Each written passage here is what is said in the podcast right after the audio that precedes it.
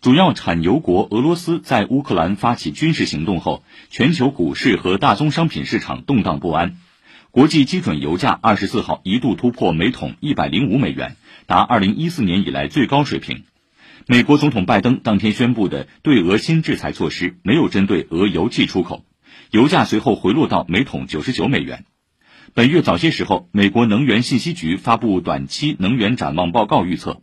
二零二二年，美国原油平均日产量将增至一千二百万桶，比二零二一年增加七十六万桶。报告预测，国际原油价格到二零二三年仍将保持高位。随着俄乌冲突持续，智库机构警告，埃及、叙利亚等以大饼为主食的多个中东国家面粉供应或受影响。